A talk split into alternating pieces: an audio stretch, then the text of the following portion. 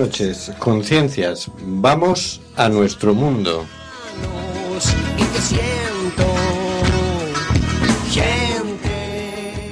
Estamos en CUAC FM, en el programa Simplemente Gente, programa sobre la diversidad cultural en Coruña y sobre los derechos de las personas migrantes. Hoy miércoles 29 de junio, Día Europeo de la Esclerodermia.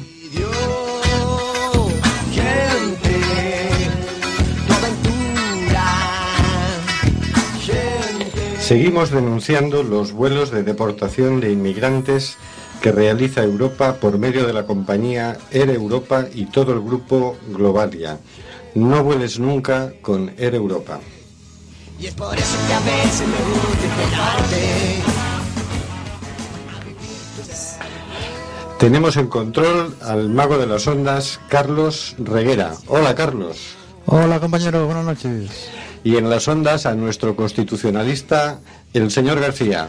Hola, señor García. Buenas tardes. En las elecciones del pasado domingo no hubo ni sorpaso ni sorpresa.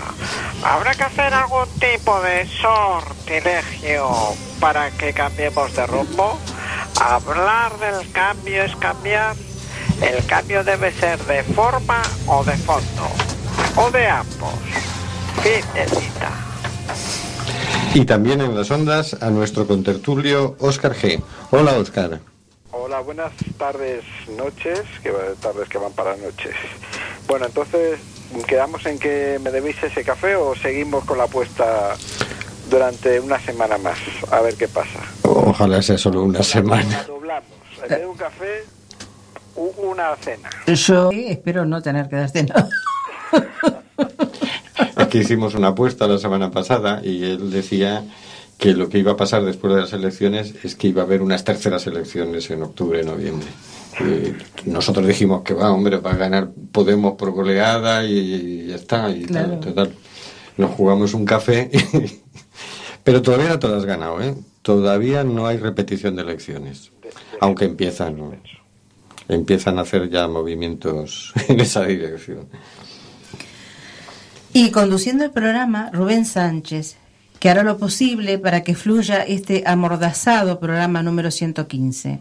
Amordazado porque, no nos olvidemos, seguimos aplastados por la ley Mordaza. Estamos en el programa Simplemente Gente en Cuac FM en el 103.4 y nos puedes encontrar en Facebook en Simplemente Gente en Cuac FM.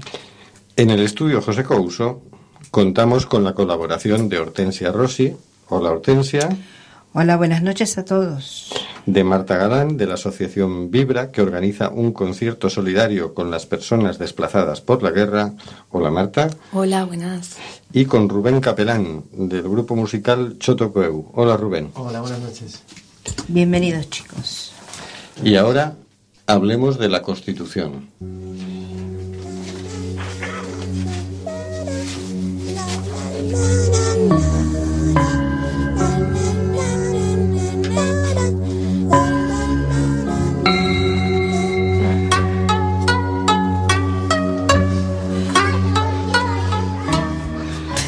Constitución Española. Título tercero de las Cortes Generales. Capítulo segundo de la elaboración de las leyes. Artículo 88.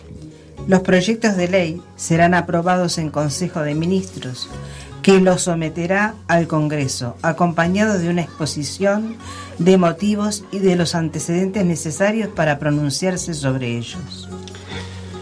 Señor García, queremos un titular. Exprimiendo mi capacidad de síntesis, titularé este artículo como ¿Y tú de quién eres?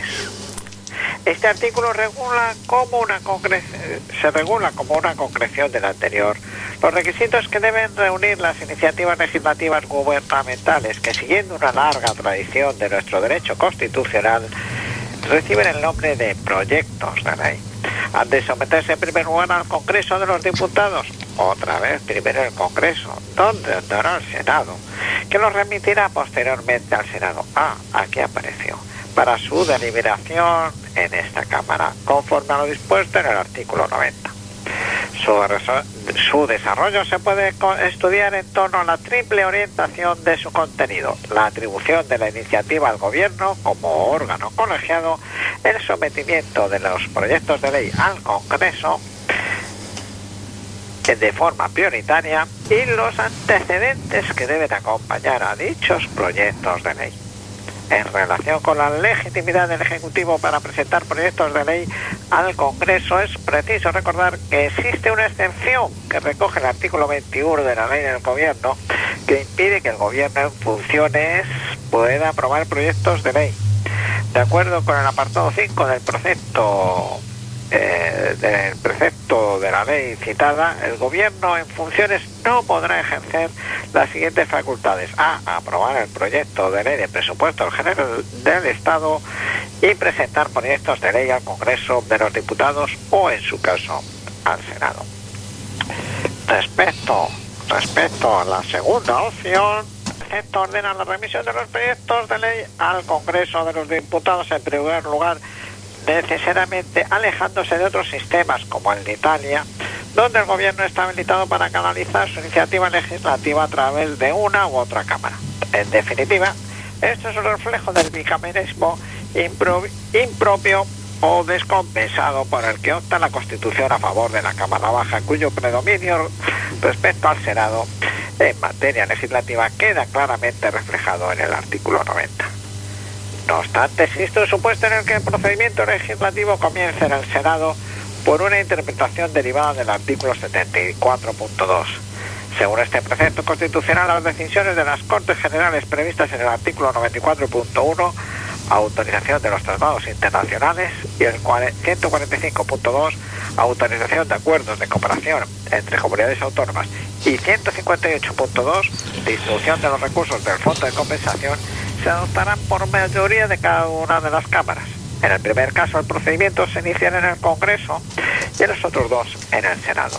En ambos casos, si no hubiera acuerdo entre Senado y Congreso, estimó que la ausencia de un determinado precedente solo podrá, te- solo tendrá trascendencia si se hubiera privado a las cámaras de un elemento de juicio necesario para su decisión, pero en este caso el efecto que tuvo en este caso, el efecto que tuvo que ser conocido de inmediato hubiese debido ser denunciado ante las mismas cámaras y los recurrentes no alegan en ningún momento que esto ocurriese. No habiéndose producido esta denuncia, es forzoso concluir que las cámaras no estimaron que el informe era un elemento de juicio necesario para su decisión sin que este tribunal pueda interferir en la valoración de la relevancia de un elemento que tuvo para juicio para los parlamentarios. En definitiva, este artículo para mí pone de relevancia un aspecto importante, la información necesaria para tomar decisiones. ¿Las tienen nuestras personas electas? ¿Deberían facilitarla a toda la población? ¿Son nuestros representantes los que deben hacer pedagogía o adoctrinamiento de los proyectos legislativos? Todas que afectan a la libertad de elección que tal vez nuestro amigo Oscar libremente pueda responder. Vamos a ver si Oscar puede. Pero un momento, Hortensia, Hortensia, despierta. Despierta a los invitados y diles que despierten al- a Carlos en la mesa de sonido y que le digan que me despierte a mí, que me he quedado dormido. A ver, Oscar, ¿puedes sintetizar un poquitito, por favor? Un titular quiero. Es un cortito, pero que tiene su, su miga, porque tiene tres aspectos. El, el señor García es que no le. Es, es lo que tiene la- el aspecto legislativo, que es un poco tedioso. Pero bueno, el aspecto importante que resalta aquí el señor García es el, el- los documentos, la parte necesaria para, para que to- se tomen decisiones. Eh, ese artículo habla de una exposición de motivos que tiene que acompañar todo proyecto de ley. Y una exposición de motivos que se entiende que es necesaria porque explica los motivos por los que hacer una ley. Entonces, pues es esa parte la que el señor García ha puesto de relevancia. Si es necesario o no es necesario tener claro por qué y, qué dice la ley. ¿no? Eh, en ese sentido, yo creo que es importante esta pregunta que hace que los representantes, los diputados, puedan o no puedan hacer pedagogía sobre esas leyes que, como la ley Mordaza, que se debaten, pero luego llega, llega poca información o información un tanto eh, Confusa, ¿no? parcial. Parcial y a muchas veces demasiado apasionada, demasiado adoctrinada de si es bueno o es malo en vez de, mm, eh, de- en vez de pedagógica, ¿no? No sé qué opináis Yo pienso que sí, que o sea, me parece muy normal que los proyectos de ley vayan motivados. Lógicamente, pues cada uno eh, va a poner sus motivos. y las leyes son discutibles y los motivos por que las aprueban son discutibles, pero peor sería si encima te presentan un proyecto de ley no explican por qué lo presentan, ¿no? Pero bueno, no le veo mucha historia a este artículo de la Constitución. Es decir, vale, el gobierno puede mm, presentar proyectos de ley, eso ya lo habíamos visto en el artículo anterior. Y aquí lo único que nos dice es que previamente los tiene que aprobar en Consejo de Ministros y que los tiene que acompañar cuando los presenta en el Congreso de una exposición de motivos. Pues bueno, por mí este artículo lo podemos dejar tal como está. No sé, ¿a alguien le parece lo, lo podemos quitar de la Constitución? Este año estamos reformando la Constitución. Intentando, ¿no? Mejorarla. Ahora cuando se pongan ellos ya les pasamos el trabajo, las grabaciones de los programas y ya tenemos arreglado el asunto. no sé. Pues no sé. A mí no me parece que esto de la pedagogía desde los diputados pues siempre estaría bien, ¿no? Digo yo, no sé, me parece a mí. Pero bueno, el artículo en sí tampoco veo que sirva para mucho, como tantos otros. Pero más por cómo se aplica, porque es cierto lo que dice el compañero, que, que muchas veces se aporta información, pero la información es sesgada o ya con una intención clara de justificar eh, pues una- un proyecto de ley, más allá de dar pues datos pues a veces técnicos o, o cuestiones un poco más en profundidad de, de por qué se toma esta decisión, también porque la política está contaminada de este pues de este show permanente, ¿no? En el que más allá de entrar en, en cuestiones si son importantes o no y los porqués, pues se mira más el equipo y el color de quien lo dice, ¿no? Y justificarse dentro de esta de estos esquemas. El famoso postureo, ¿verdad? Sí. Sí, lo que pasa es que eso, claro, por un lado en el artículo constitucional es difícil de, de limitar, ¿no? Quizá en, las leyes que lo desarrollan, pero tampoco, al final siempre vas a decir, a ver, yo presento este proyecto de ley por estos motivos. Siempre es discutible. Seguro que si fuera otro partido presentaría otro proyecto de ley y los motivos serían... Y muchas veces es oscurantismo, ¿no? Esos motivos no se llegan a decir el todo, como hablabais de la ley morta- mordaza. O sea, los motivos de fondo, por qué un partido impulsa una u otra ley. Claro. Claro, no, no es, Sí, sí, no te- algunos no te los van a decir nunca, vamos. claro, quedaría muy mal, de hecho. Pero claro, cuando no les pongamos un polígrafo, no van a hacer eso. O sea, es, es que de esta manera esto no está limitado por nada. La- cada uno viene y pues nada, sale la ley que sale, la población se entera que salió la ley tal y que se va a poner a partir de tal día y que se va a hacer efecto a partir de tal día y no se enteran muy bien cómo, ni cómo, ni por qué, ni cómo se informaron, ni qué tuvieron en cuenta. Eh, el, abuso, el abuso ese del, del Real Decreto, ¿no? Eh, sí, No pregunto a nadie, no tengo que debatir con nadie, saco la ley. Ya está. Luego los motivos. ya está. Utilizo un lenguaje súper bonito que todo el mundo dice, ah, pues qué, es verdad, qué motivos, qué, qué bien, ¿no? Ah. Así que creo, bueno, por- tampoco leí muchas exposiciones de motivos, pero las que las que leí sí que me suenan genial. O sea, ves la, la ley de educación y dices, ah, pues es verdad. Lo único, igual la palabra competitividad aparece demasiadas veces, pero bueno, quiero decir que es un- una exposición de motivos, es lo bonito de la ley. Luego está la realidad, que es lo, lo que hay que cumplir, ¿no? si me permitís, para tampoco da mucho más este artículo, pero yo lo que le añadiría es que esos proyectos de ley y las eh, esas propuestas de ley y proyectos de ley que fueran públicos mm, y los debates o sea, son notoriamente públicos. Esa posición de motivos y esas intenciones que hay detrás, ¿no? Mm.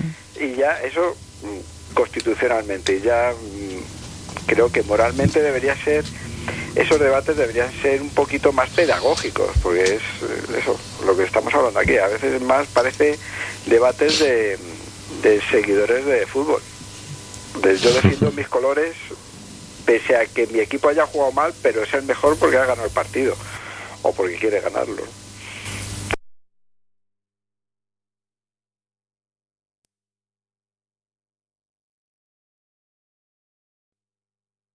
dices me recuerda, que no sé si, si hay alguna forma de, de, aplicarlo ya hoy en día también a la cuestión legislativa, pero cuando se presenta un proyecto de, pues, de una obra o después más bien una planificación municipal otro, o un estudio de impacto ambiental sobre pues, algo de, pues, que ya adquiere un nivel pues, autonómico o, o similar, bueno, que a veces eh, pues eh, si por ley eh, se abre, un, bueno, a veces no, siempre por ley se abre un periodo de presentación de alegaciones, uh -huh. en las cuales, pues, muchas veces sean particulares, asociaciones, otras instituciones presentan sus motivos por los cuales este proyecto debería o no eh, llevarse a cabo y se abre un periodo, pues, creo que son de un mes o dos meses, depende, de, no, no, no recuerdo exactamente.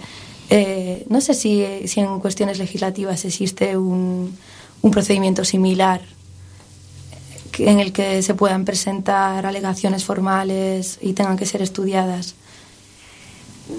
Yo no te lo puedo asegurar al 100%, pero en lo que es leyes, eh, no. Lo que es el desarrollo de reglamentos, desarrollo legislativo, sí, pero no a todos, sino a tipo a asociaciones o a colectivos que tengan que ver con el desarrollo ese, ese reglamento. Pero que son, hay que en, la cuestión de los reglamentos son meramente informativos, recabar información y opiniones de, de, esos colectivos, pero no obligan al legislador a incorporar esas opiniones. No existe un tribunal, digamos.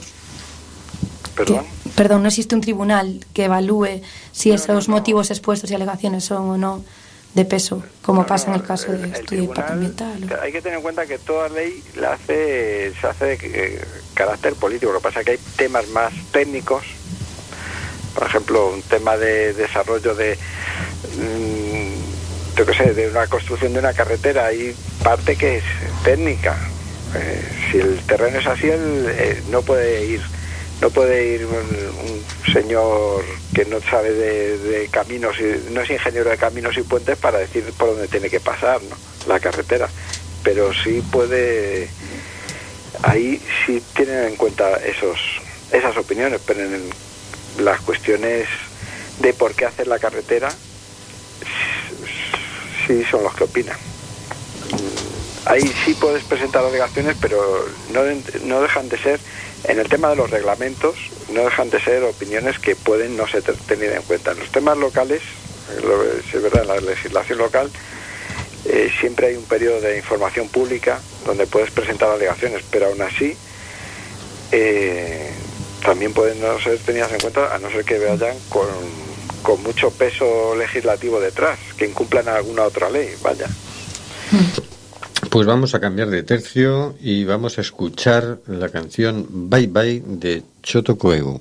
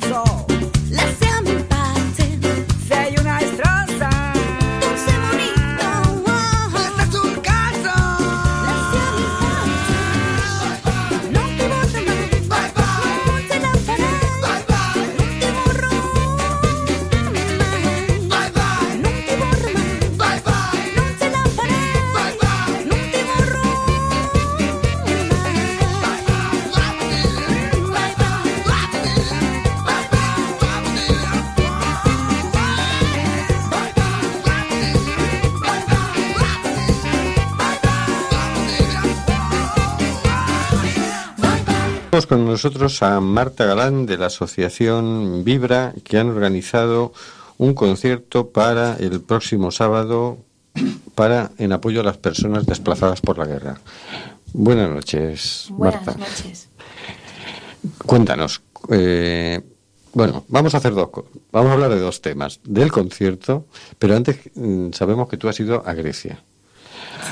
Y no has ido de turismo, precisamente. Pues no. Cuéntanos esa experiencia. ¿Cómo fue?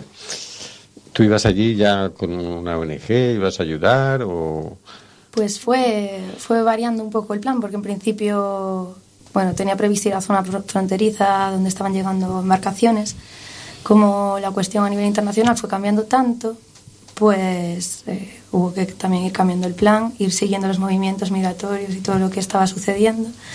Y en este proceso en el que estaba mirando pues eh, a dónde ir y, y con qué organización o si iba por libre, en principio mi idea era ir con unos compañeros, que uno de ellos es de Lesbos, y teníamos allí un plan de intervención, como quien dice, en apoyo a una organización que se llama PICPA.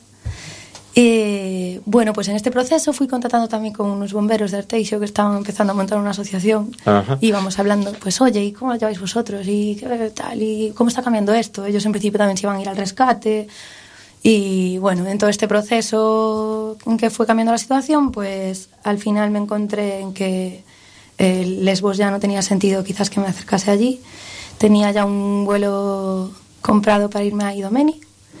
Eh, y pues por fin hablo con estos compañeros de Arteis y me dicen, nosotros al final también tuvimos que cambiar el plan por cómo está la situación y nos vamos a Katsikas, que es, está en Yanina, en Grecia continental, y que, que allí hay un campo de refugiados que, de personas refugiadas con muy malas condiciones.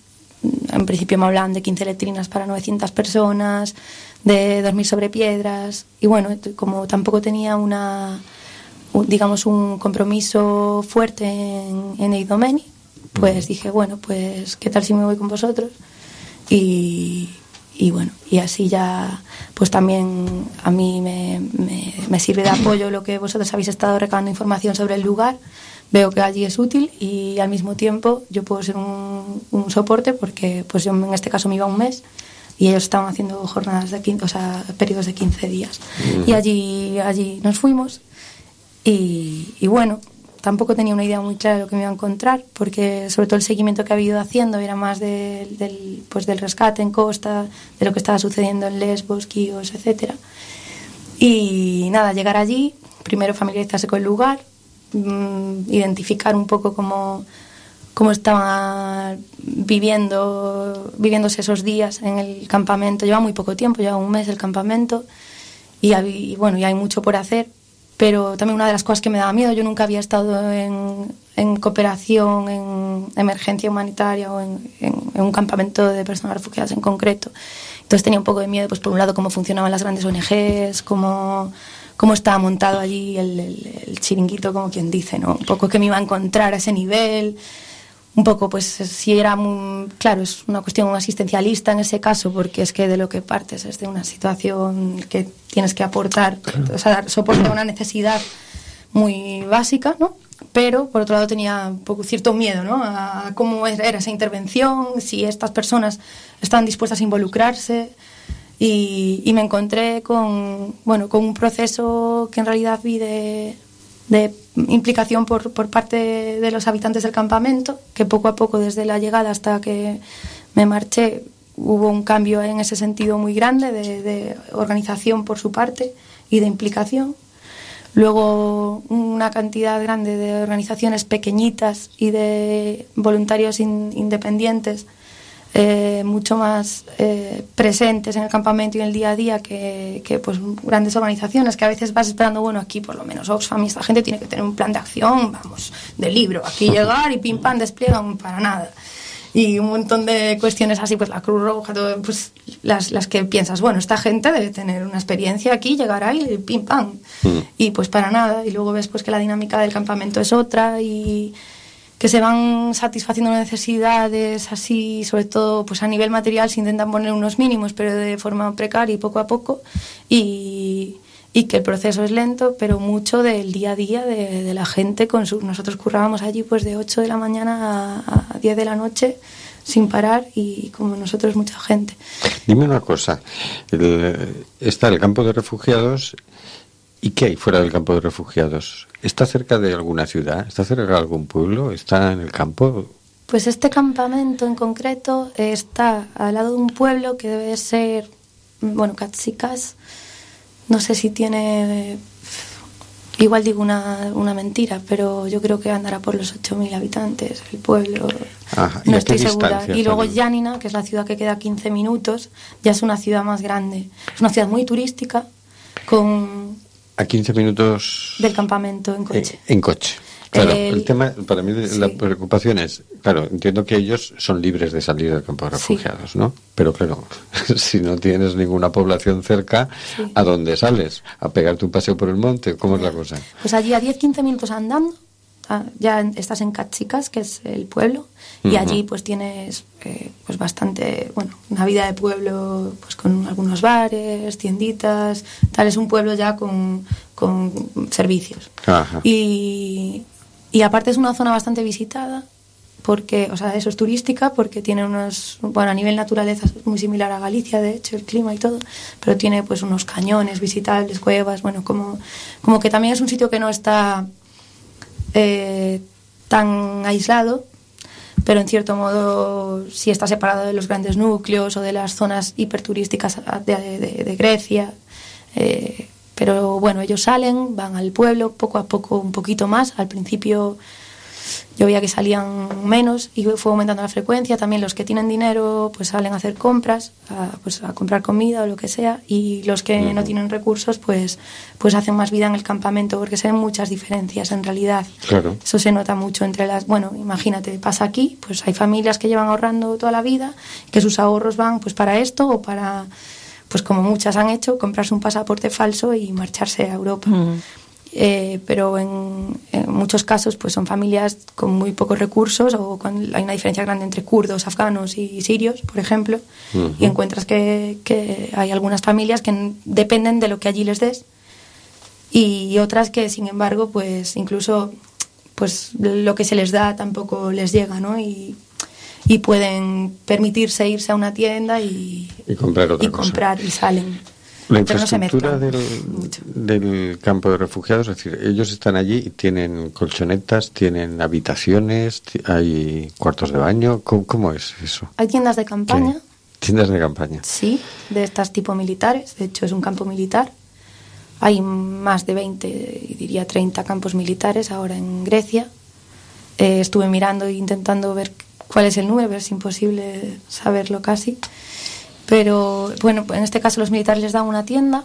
Eh, en principio estaban directamente sobre la grava, que eran piedras de, pues de unos 10 centímetros, 8 centímetros, no son piedritas.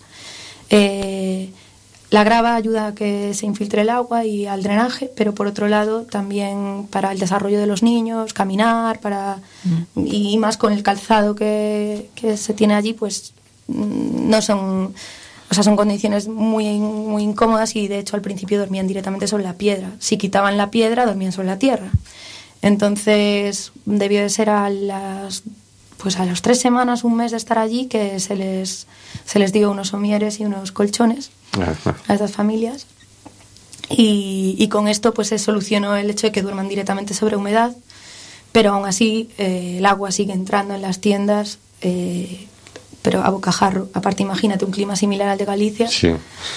llueve a cántaros y aquello se inunda. Y luego esto también además provoca que al no haber un buen sistema de drenaje, eh, la- como las letrinas y las y el sistema de, san- bueno, de, de sa- sanitario está es muy en precario, cuando crece el nivel del agua, pues la basura aflora, incluso las heces.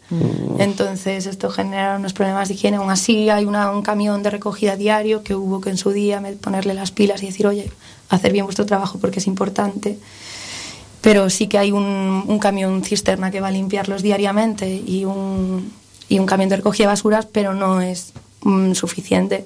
Y luego además te encuentras que los, lo- cómo está organizada la ayuda humanitaria, muchas veces no con mala intención, pero sí que hay una descoordinación entre las, los medios que se ponen y las personas a las que los diriges, porque si pones unas letrinas europeas a una población 90% árabe, ellos no saben usar esas letrinas, los niños no llegan ni saben qué es eso que se les está poniendo delante, Ajá. entonces además se ensucian mucho más, no las sienten propias y no se gestiona bien. Claro, ponemos letrinas europeas cuando deberíamos poner letrinas turcas o...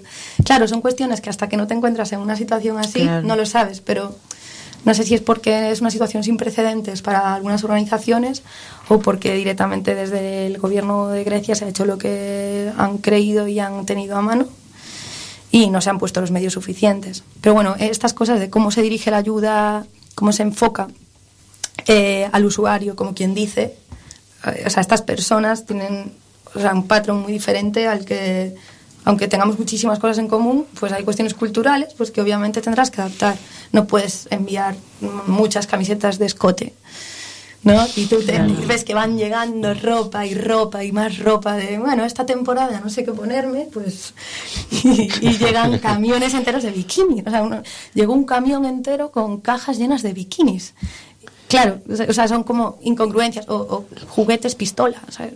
Y te quedas un poco así como cómo llegar a ese punto de realmente hacer las cosas para las personas y no como por una mecánica. Pero bueno, yo creo que se están poniendo muchísimos esfuerzos. De hecho, está asumiendo la, la población civil con, con sus recursos y sus tiempos los impactos de algo que están generando los gobiernos y los mercados, o sea, que ya más de lo que se hace, quiero decir, que, que- que no se puede juzgar esa, esa intencionalidad, pero sí, a veces te encuentras paradojas así, un poco.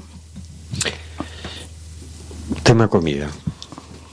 Pues la comida, la comida también pasa un poco esto, pero la comida, todos los campamentos militares están abastecidos con una subvención europea eh, que se dio a Grecia, que Grecia en el ministerio lo delegó en el Ministerio de Defensa y a través de eso en la Armada. Entonces la Armada, o sea, los militares, proveen de unas, unas cajas de comida tipo catering, pues naranjas, unos de estos tuppers de pasta precocinada y alguna cosa más. Y eh, cuando, cuando yo tuve conocimiento al menos, eh, se estaba dando menos de lo, de lo convenido. Se les estaba dando una caja diaria. Eh, ellos eh, allí se les identifica con unas tarjetas. Entonces en la tarjeta pone el número de personas que hay en la familia, sexo, edad. y entonces en función de esto se les suministra. ¿Qué pasa? Que la comida es insuficiente, pasa también esto, no hay comida que no es adaptada a sus, a sus hábitos, entonces también, bueno, en una situación de emergencia obviamente tienen que adaptarse, o sea, es lo que hay, pero no, sí es insuficiente, y más cuando tienes unos recursos destinados a esto. Entonces, desde el, desde el campamento y, y los, los cooperantes se puso en marcha una cocina de campaña entre dos organizaciones de allí que se llaman Acción Directa y, y Calsa y entre ellas eh, pusieron en marcha una cocina que era uno de los proyectos más bonitos que estaba sucediendo porque además los jóvenes del campamento estaban muy involucrados y era uno de los pocos espacios en los que estaban cocinando mm, kurdos con sirios, con afganos, se estaba dando ahí un, un intercambio cultural. Una de las, de las eh, condiciones que se ponía para colaborar en cocina era mm, que, tuvi- que recibiesen una clase de, de inglés diaria. Eh, y bueno, mucho, gente muy jovencita, chavales. Y de hecho ya prácticamente estaba haciendo cargo de la cocina Sam, uno de los chicos. Y, y es uno de los proyectos que pues, los militares mandaron cerrar hace cosa de dos semanas, diría yo, dos, tres semanas. Eh, clausuraron la cocina, dicen que por condiciones de higiene, cuando realmente es eh, indignante porque más allá de si las condiciones son perfectas o no, o sea, la cocina ha mantenido una higiene cien mil veces mejor que cualquiera de los letrinas, vamos, pero que ellos pusieron. Y, la- y las condiciones de la cocina, pues mira, no es una cocina Sí, claro. perfecta. O sea, obviamente estás en una nave, en un campamento y es lo que hay, pero, pero no eran condiciones para cerrarla. O sea, yo lo he visto y no, no lo eran. Y O de sea- hecho les estás quitando la única comida caliente, pensada para ellos, pues que eso, con especias, con tal, casera, como quien dice, ¿no? Hecha en el momento, se la retiras y yo, yo o sea, dudo de la, de la intencionalidad, no, no sé, no sé, o sea, a mí me cuesta mucho pensar que sea mm, por maldad, ¿Entiendes? Me cuesta mucho pensar qué tipo de... ¿Por qué llegas a esa decisión Mm. Claro. sin un motivo detrás? Más allá de, pues, pues quiero joder, con perdón, ¿no? Entonces, bueno, pasó co- con, esto y con el hammam de mujeres, que era otro espacio en el que también había empezado pues, a hacerse reuniones de mujeres, había encontrado un espacio donde ellas eh, podían eh, pues, tener su momento. Pues con esto también hubo, lo cerraron, mandaron trasladarlo a otro lugar. Y bueno, te vas encontrando con, con estas, estos impedimentos que te ponen las propias instituciones, en concreto los militares, que es pues es un mundo complicado porque está gente trabajando por un lado y, y otra imponiendo por el otro y cuesta un poco. De hecho, luego son los primeros en, en no, no intervenir ante una pelea, ante un incendio, ante cualquier cosa que suceda. Son los primeros en, en impasividad total. Sí, pasividad a tope. En síntesis, ¿tú qué sensación te has traído de allí? Pues que todos los medios, poco mi sensación, todos los medios que se ponen a nivel material, yo en concreto estaba más en logística, distribuciones y estas cosas, como que está bien, es necesario y que, que bueno, que hace falta, pero que mm, la mayor carencia no es esa, sino la incertidumbre, que, que lo que todos los esfuerzos que se ponen en, en mejorar las condiciones allí deberían ser los mínimos que ya se intenta, que sean los mínimos esfuerzos y que todos los esfuerzos se pongan en que no estén allí.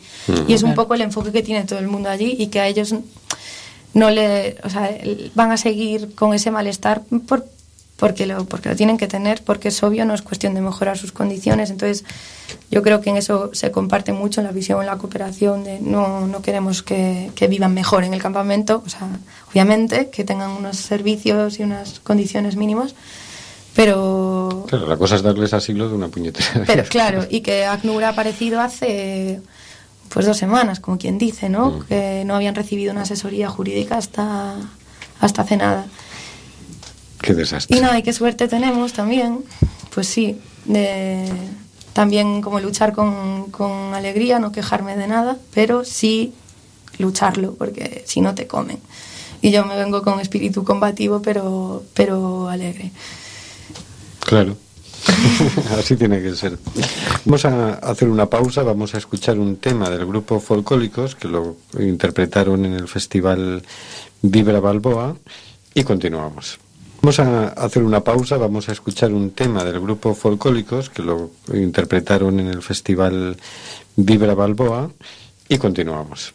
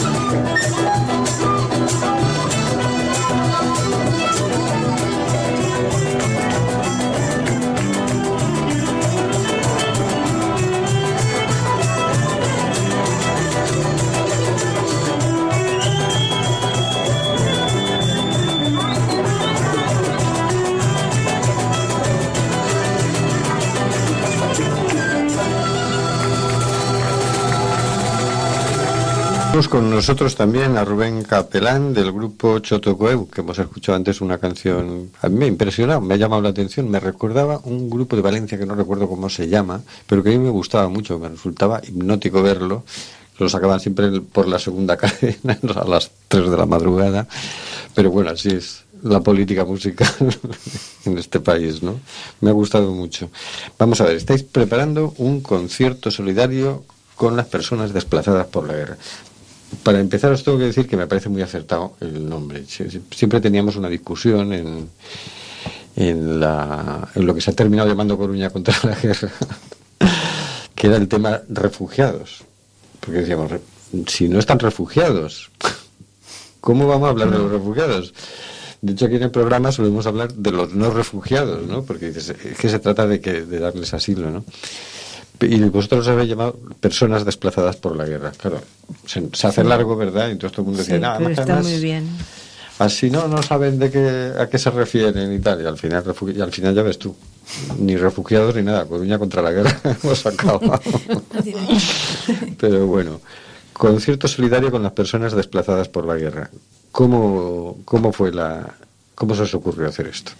Bueno, pues esto tiene su, su origen ya hace un año y pico, porque bueno, vivimos ahí en, en Uxes, vivimos varios, bueno, gente del grupo de Chotocoeu, gente de la Asociación Cultural Vibra y, y más colectivos, así, gente joven que estamos yendo allá a vivir.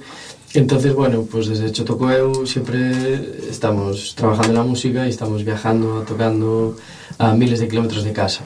Y decíamos, pero ¿por qué no podemos tocar en nuestro pueblo, no? Que, que hacen fiestas de vez en cuando y tal, ¿no?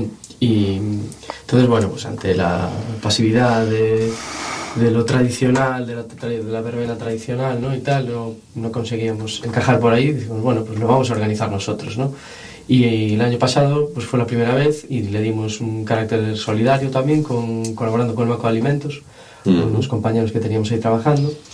Y, y bueno, este año pues queríamos repetir la experiencia y en este caso pues también pues como con testimonio y la ayuda de Marta y esa experiencia que tiene ahí ¿no? en, es- en este, en estos temas pues, pues darle también este, este carácter, ¿no? un poco hacer una fiesta, una verbena por decirlo así, ¿no? en término tradicional y, pero darle el carácter soli- solidario, ¿no? No, no que se lo lleve todo, todo lito el, el mafioso de las orquestas.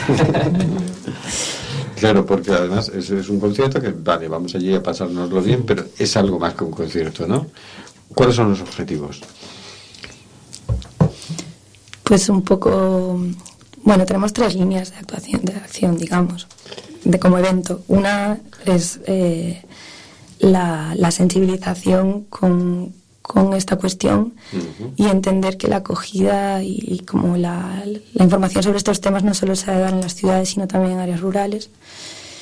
Eh, otra es, eh, o sea, a través de esto, crear tejido social eh, entre nosotros y con las organizaciones del pueblo. De hecho, hay como una, pues una quincena de, de organizaciones mm, o pequeños empresas, o sea, autónomos, de todo, ¿no? que apoyan el evento, que nos están ayudando, que colaboran, igual que el año pasado, gente que se implica y un poco hacer cosas en el pueblo desde pues, la colaboración un poquito de, de cada uno, el granito de arena.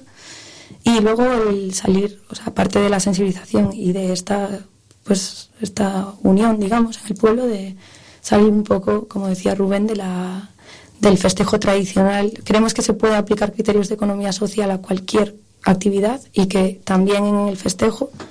Y, yo creo que ellos desde el grupo llevan haciéndolo tiempo, intentando salir del patrón más común. Y, y lo, por eso lo estamos enfocando por ahí. Para nosotros tiene tres, tres ejes, ¿no? Un- una cultura musical y de, y de eventos culturales de otro tipo y hacer piña y, la sensibilización con temas importantes también. Y bueno, los, los beneficios del evento eh, irán destinados también al dar soporte en estos campamentos en Catsicas, Cepelo Doliana, que también se están abasteciendo desde Catsicas. Ajá. ¿De dónde salen los beneficios? ¿Hay, hay que pagar una entrada? ¿Es que allí se pueden comprar No, no, cosas? eh, como... O sea, es un campo de festa, o sea, es un espacio abierto ¿no? y, y público para el cual pedimos permiso, evidentemente. Y entonces, pues el, eh, los ingresos vendrán de, de la barra, Ujú. de las bebidas y demás y de la comida. Vamos a hacer una churrascada y luego estamos pendientes ahí de, de alguna compañera que bueno que tiene productos artesanos y tal, y igual también pues ponen pues artesanía o, o digamos que colabora con algo de lo que venda o no, no está muy claro aún, pero vamos, básicamente lo fundamental es la barra y la comida, o sea, bebida y comida. Ajá. Muy bien. ¿Y entonces en qué va a consistir la- el, el evento? O sea, ¿a qué hora tenemos que ir allí? Pues a las 6 de la tarde eh, comienzan las charlas, que será una mesa redonda. Le hemos llamado de lo global a lo local, porque hemos querido verlo como, como pues así, de lo global a lo local, pensando, por un lado, entender la situación, las claves jurídicas a nivel internacional de derecho de, asilo y, de la situación, el acuerdo Unión Europea, Turquía, etcétera, cómo ha cambiado todo esto. Va a venir Jorge Quindimil, que es un profesor de la, de la Universidad de Coruña. Y, y después de él, pues eh, un poco bajando un poquito más al, un pelín más a lo local, nos quedaremos en Siria, en concreto cómo se está viviendo desde, desde la población siria y para ello pues viene una chica que se llama Nur al-Hussein, es activista y politóloga, es, ella vive en Santiago de Compostela desde hace años pero nació allí en, en Raqqa y va a dar esa visión pues un poquito más cercana ya desde cómo lo vive una persona que, que tiene familia allí y que además pues tiene un conocimiento también de la situación, no solo como, como familiar afectada, sino también como politóloga y alguien que, que entiende la situación como a nivel nacional, digamos. Eh, y luego eh, un poco en qué podemos hacer nosotros, ¿no? ya bajando al local y en concreto en Arteixo, en Coruña, en Muxes, pues nos van a acompañar eh, de, la, de la ONG Aire, los bomberos de Arteixo, que vendrán a hablar de, de acciones que se están llevando a cabo, de apoyo tanto en campamentos allá como acciones que se están llevando aquí, y, y la plataforma de Coruña contra Guerra, que, también explicar desde otros puntos de vista, pues por ejemplo de la acción en la calle, de, de otro tipo de iniciativas que se están llevando a cabo. Hemos también teniendo, o sea que queríamos tener eh, representación de, de Accen, Coruña y de organizaciones que están trabajando eh, en el asilo en Coruña directamente con personas eh, migrantes y no ha podido ser, pero intentaremos tener información sobre, sobre qué hacer a esos tres niveles, ¿no? Tanto si decides que tu acción va a ser el apoyo allí, como si decides que va a ser la, la protesta y canalizar iniciativas a otro nivel en Coruña o en los alrededores, como si pues que tienes la posibilidad y quieres dar un piso para alojar a una familia, pues también, también puedes. Eso será una mesa redonda. Esto es una mesa redonda de, a partir de las seis con intervenciones que esperemos sean breves, más breves que las mías. Y, luego, pues un poco dar pie más a preguntas, a compartir un poco lo que en ese momento interese. Esperemos que la gente llegue. Teníamos que haber puesto el churrasco antes, porque así somos, lo sentimos, pero podemos haber puesto el churrasco, perdón, y luego la charla, que sería más numerosa. Bueno, no sé, porque es un- la verdad es que el tema eh, atrae. Yo pienso que, que hay interés en el tema, ¿no? No sé. Hombre, si el churrasco también. Sí, mucho interés. Una de, las, ideas es, eso, es llevar esto a, pues ahí un campo de festa abierto, no es un local, va a ser un, a no ser que el tiempo, bueno, si el tiempo lo permite, vamos, no va a ser un No, local no, no va a ser tiempo bueno, va a ser tiempo bueno. Pues entonces eso va a estar abierto, o sea, la gente va a ver, va- no puede escapar, no, no tiene entrar en una habitación oscura ni hacer nada raro, se, se lo va a encontrar allí en el campo de festa, ¿no? Y aparte, paralelamente a las charlas, pues habrá juegos para niños ahí con dos compañeros nuestros monitores que colaboran con, con este proyecto también, que se van a ocupar de, de que los niños jueguen, interaccionen y demás. Y luego cuando acaben las charlas, pues habrá un cabaret de circo, magia y teatro, también para, bueno, para niños y mayores, ¿no? Nos, también nos gusta mucho, bueno, conocemos a mucha gente que hace, gente cercana, que hace circo, que, bueno, que está en este mundo, ¿no? Del teatro, un mago que estuvo viviendo en Musis hasta hace poco también. Entonces, pues bueno, pues llevar un poco la, la cultura cercana, pues llevarla a la gente que viviendo cerca ni lo, ni lo sabe, ¿no? Ni lo conoce. Desaparecían cosas en Usias de repente. Claro. Era ibas andando por la calle, ostra, en este banco. Sí. Eso fue, es curioso, ¿no? Porque aparte a veces pues se traen grupos de o verbenas o, o sea, orquestas, vamos, de, de otros lados y tal, ¿no? Y, y dices, no, pero si alrededor de, de aquí en mi pueblo mismo hay gente que hace esto y que Claro. el otro Lo hace bien. Claro. Y, y luego, pues, sí, a las 8 ya es la, la gran esperada churrascada, a precio popular. Se pregunta por allí. Sí. Ahora churrascando, ¿no? Y, ¿Qué, po- qué- qué- qué población tiene este pueblo? ¿Qué población tiene aproximadamente? 400. Creo, sí. Mm, 400. Qué lindo. Sí. Qué bien. Pero está cercana a Coruña, o sea, no, eh, eh, Me- Mesoiro, de nuevo Mesoiro a, a Busies, ahí, ahí nada, una patada. Sí, 5 minutos, 6. Aparte arreglar la carretera ahora. Claro. Sí, no están cerquita de Coruña, la verdad.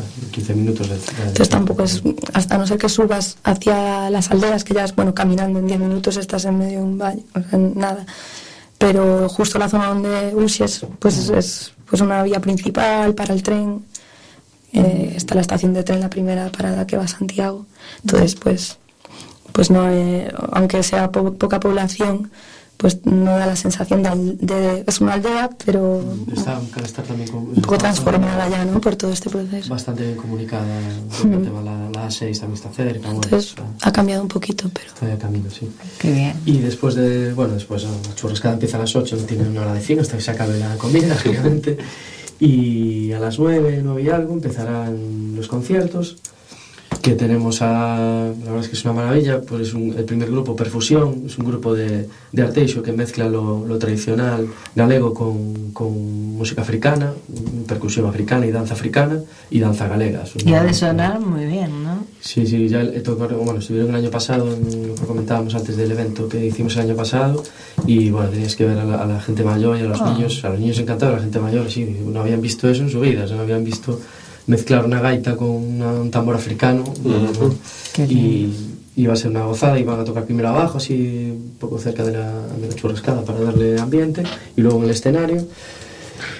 Después será el turno de Folcólicos, que es un grupo emblemático de Coruña, de, de rumba folk, también muy animado, que va a estar súper divertido. Luego Chotocoeo, que somos nosotros, y hacemos también bueno, una mezcla, así, todo, todo, muy me- todo es todo mezcla, es lo que, de lo que se trata, ¿no? Y, y acaba Adriache, que es un DJ también de bueno, músicas del mundo, y también estará hasta gracias. Y se nos acabó el tiempo. Pues muchas gracias, Rubén, muchas gracias, Marta. gracias a Nos vemos vosotros. el sábado. Muchísimas gracias, que vaya todo muy, muy, bien. Buenas noches, señor García. Buenas noches a todas y a todos. Buenas noches, Oscar. Buenas noches, Oscar G. Buenas noches, Hortensia y invitados, Rubén y Carlos también. claro. Bueno, vamos a hacerlo de... buenas noches, Carlos. Buenas noches, Rubén. Buenas noches, Buenas Marta. noches. Buenas noches, Hortensia. Buenas noches, queridas y queridos oyentes. Buenas noches.